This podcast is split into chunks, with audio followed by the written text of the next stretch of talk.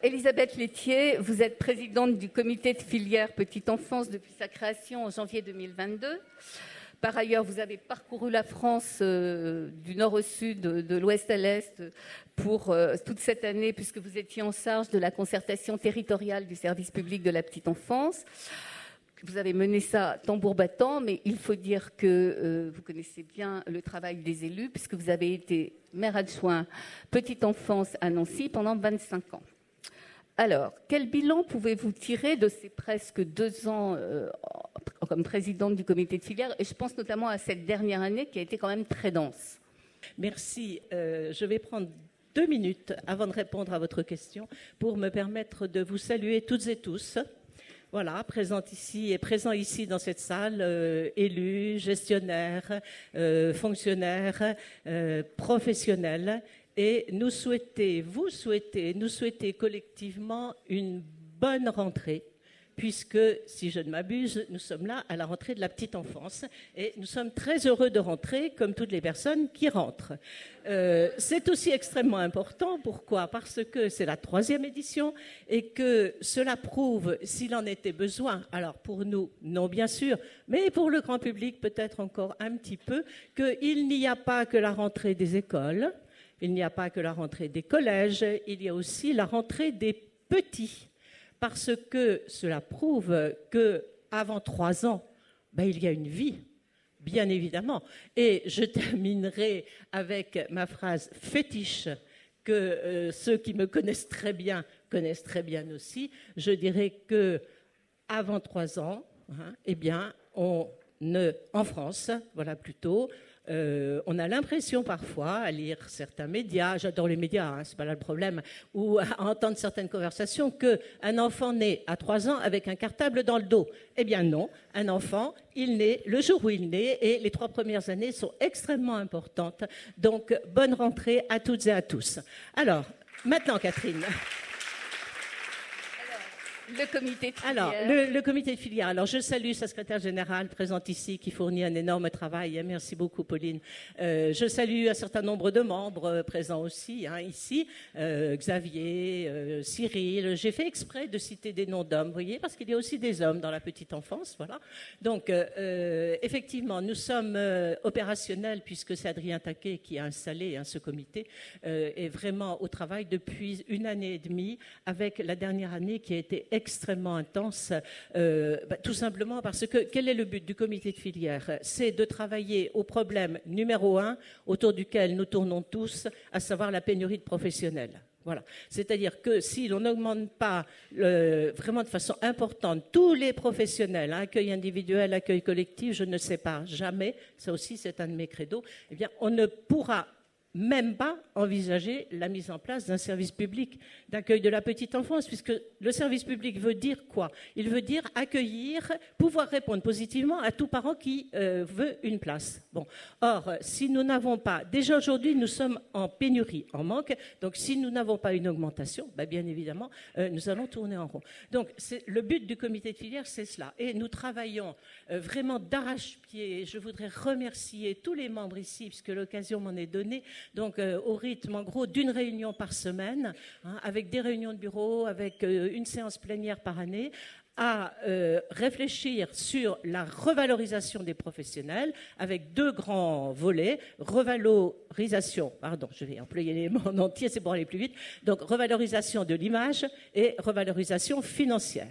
Et l'actualité de cette dernière année, Catherine, effectivement, nous a fait nous prononcer parce qu'une fois que les groupes de euh, travaux ont terminé, nous nous réunissons au bureau et nous proposons ce que l'on appelle des avis ou des résolutions qui sont votées. Et ce sont ces résolutions qui se trouvent d'ailleurs sur le site du ministère, hein, que vous pouvez voir. Et ce sont ces résolutions qui sont donc apportées au ministre, charge après, bien sûr, aux autorités compétentes de s'en charger ou non. Hein. C'est-à-dire que le comité de filière n'a pas euh, une voix délibérative. J'insiste, nous avons une voix consultative extrêmement importante. Euh, j'en veux pour preuve que euh, trois résolutions que nous avions votées, Jean-Christophe Combe, donc le précédent ministre, les a adoptées. Il s'agissait d'une campagne de communication qui va être reprise parce que par malchance, elle a commencé le jour de la sortie du rapport de l'IGAS Merci, monsieur l'inspecteur. Évidemment, vous nous avez volé la vedette. C'était tout à fait normal. Bon, euh, nous avons aussi demandé euh, que se mette euh, en, place un observatoire de la, qualité, de la qualité de vie au travail. Et nous avons quasiment terminé les travaux hein, pour la, mise en place. Et puis, bien évidemment, nous avons travaillé aux revalorisations financières, bien évidemment, parce que je le dis, et je n'ai pas peur de le dire, voilà, les professionnels de la petite enfance, tous métiers confondus, ne sont pas payés eu égard au travail qu'elles fournissent. Voilà.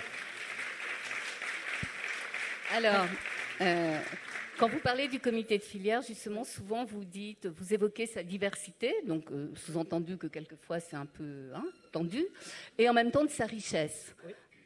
alors, expliquez-nous. Mais oui, euh, ah ben pour moi c'est évident. Alors, je vous explique, Catherine. je, non, non, je ne brode pas, je suis très sérieuse. Alors, la diversité, oui, parce que je rappelle pour celles et ceux qui l'ignoreraient, il comporte, il a été voulu ainsi, hein, il comporte en son sein des représentants de toutes les composantes de la petite enfance, que ce soit les organisations syndicales, les organisations patronales, les organisations euh, professionnelles, euh, les gestionnaires publics, privés, les élus, euh, la CNAF, bien évidemment. Voilà. Donc, il faut faire mettre tout ce monde autour d'une table et puis apprendre à écouter, à s'entendre. Derrière le mot revalorisation, par exemple, mettre la même chose, ce qui n'est pas toujours le cas. Ceci dans le respect et dans l'écoute. Voilà. Alors, ça, c'est les difficultés. La richesse extrême, c'est que, oui, au bout d'un an et demi, personne n'a encore claqué la porte voilà, virtuel, puisque nous nous sommes vus pour l'instant qu'en euh, visio, mais malgré tout, je veux dire, tout le monde est là, euh, même si certaines séances sont assez euh, musclées, voilà. c'est comment Pauline ne me contredira pas, mais la richesse extrême, qu'est-ce que c'est? Bah, La richesse, c'est que nous avons enfin, enfin, autour d'un sujet central qui est quand même l'enfant, ne l'oublions pas, hein, éventuellement, voilà, donc qui est l'enfant, absolument toutes les composantes. Et que donc tous les avis vont se confronter et que l'on va pouvoir arriver à trouver des solutions avec, alors, euh, je ne dirais pas, euh, je vais dire un accord euh, à 100%, mais malgré tout, à trouver des accords qui soient des accords de consensus. Lorsque l'on n'en trouve pas, très honnêtement, nous le disons, Bon, voilà. Euh, ce n'est pas forcément adopté à la majorité 100%, euh, hein, mais euh, toutes nos résolutions ont été adoptées à une majorité. C'est important, c'est ça aussi le consensus. Hein. c'est arriver à faire un pas vers l'autre, à savoir s'écouter, à dépasser ces différences pour se dire oui, mais voilà, moi en fait, on travaille pour les enfants, je ne travaille pas pour ma fédération, je ne travaille pas pour ma ville, je ne travaille pas pour mon assoce professionnelle, mais je travaille pour l'enfant. Alors, qu'est-ce qui est important pour moi? C'est cela donc ça, je le privilégie, et puis bah, je renonce, bah, c'est tout, hein, ce sont les rapports humains, je renonce à d'autres idées, par exemple. Alors, euh, vous avez une certaine expertise, donc, euh, avec ce comité de filière. Franchement, sincèrement, pensez-vous que l'objectif des 200 000 places, c'est pas une promesse un peu... Euh, mais vraiment sincèrement? Alors... On ne rit pas, Cyril. Je suis toujours sincère. Vous êtes optimiste aussi. Je suis alors là résolument résolument optimiste, euh, sans, sans, aucune arrière-pensée, euh, parce que, alors je vais répondre, hein, mais quand même j'explique pourquoi, euh, je disais résolument optimiste parce que ce Tour de France que j'ai eu la chance, c'est une grosse chance que cette mission que Jean-Christophe Courbe m'a confiée, de pouvoir aller dans, j'allais dire, toutes les régions, métropoles et outre-mer, et de rencontrer des centaines et des centaines de familles, de professionnels, de gestionnaires, d'élus. Voilà. J'ai alors, à côté de toutes ces, expérimentations fabuleuses qui, sont faites à droite à gauche, mais j'ai senti vraiment un, élan et euh, un, accueil quand je présentais éventuellement le futur service public de la petite enfance, quand je disais pourquoi j'étais là. Mais sincèrement, on sent que, voilà quoi, euh, les gens, ils sont là. Et quand je dis des centaines, c'est des centaines. Alors oui, quand je dis que je suis optimiste, ce n'est pas parce que euh, je suis un petit peu comme ça, éthéré, et que je vis dans un monde parallèle. Hein. C'est parce que je m'appuie, je m'appuie sur ce que j'ai vu, sur ce que j'ai entendu pendant six mois Donc oui, je suis résolument optimiste. Alors, ça ne veut pas dire naïve, hein Les 200 000 Ça sera places. difficile. Alors, les 200 000 places. Je vais vous donner trois chiffres pour... euh, certains, vous les avez déjà, mais ça fait rien parce que je vais les mettre l'un à côté de l'autre. Nous sommes aujourd'hui devant la problématique suivante. Alors, pénurie de professionnels. Moins 10 000 en collectif, euh, 120 000 à trouver en, en accueil individuel d'ici 2030. Bien. Annonce gouvernementale, 200 000 places. Bien. Et le troisième, je mets en face de ça 150 000 femmes qui ne peuvent pas reprendre un travail, et parmi elles des familles monoparentales, parce qu'elles n'ont pas trouvé de solution d'accueil.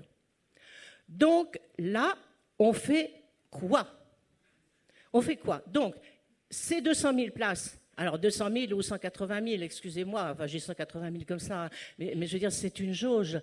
Ben oui, oui, oui, oui, il faut y arriver et on va y arriver. Alors, à une condition, c'est que tout le monde, et quand je dis tout le monde, c'est tout le monde, hein, le gouvernement, euh, les communes, les gestionnaires privés, associatifs, euh, nous-mêmes, au comité de filière, tout le monde, les professionnels, on a besoin de vous, on a besoin de vos Avec expertises. quel professionnel? Ah ben, quels professionnels ben, Celles qui sont en place actuellement, Oui, qui oui. nous aident à réfléchir. Oui, mais euh, il faut des professionnels formés. Oui, euh, tout à fait. Pour Alors, des places.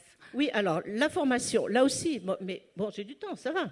Ah bah alors, euh, vous me posez encore une question. Moi, je veux bien, hein, mais je vous réponds. Je non, vous réponds, non mais Catherine. Parce que les- Véronique me regarde et c'est la Oui, oui, prochaine oui, je sais, je sais, et, et j'apprécie beaucoup le travail qu'elle fait. Mais, Euh, mais bon, euh, mais elle va me donner une minute. Mais moi, j'aimerais que vous répondiez Mais vraiment. je dis, mais oui, je dis Comment oui, on va y arriver Eh ben, avec, alors, première, premier point, les formations. Les formations, les formations. Voilà. Alors, comment? Bah oui, bah oui. Alors après, je ne suis pas le gouvernement.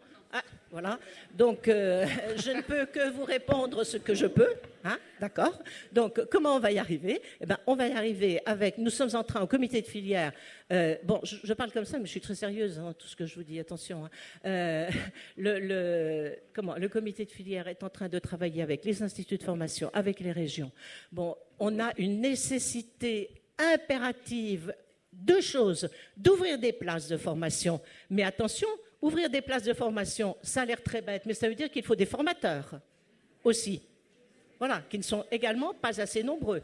Alors ça, on en parle cet après-midi. Non, mais, non, mais voilà, donc c'est pour dire. hein, euh, euh, et après, en face, il faut des candidats aussi. Il y a des régions où il y a des places et il n'y a pas de candidats.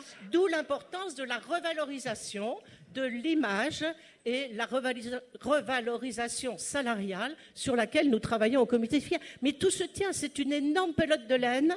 Euh, Tout est enchevêtré et il faut faire le petit chat qui va tirer les, Voilà. Eh bien, sur cette image du petit chat, merci.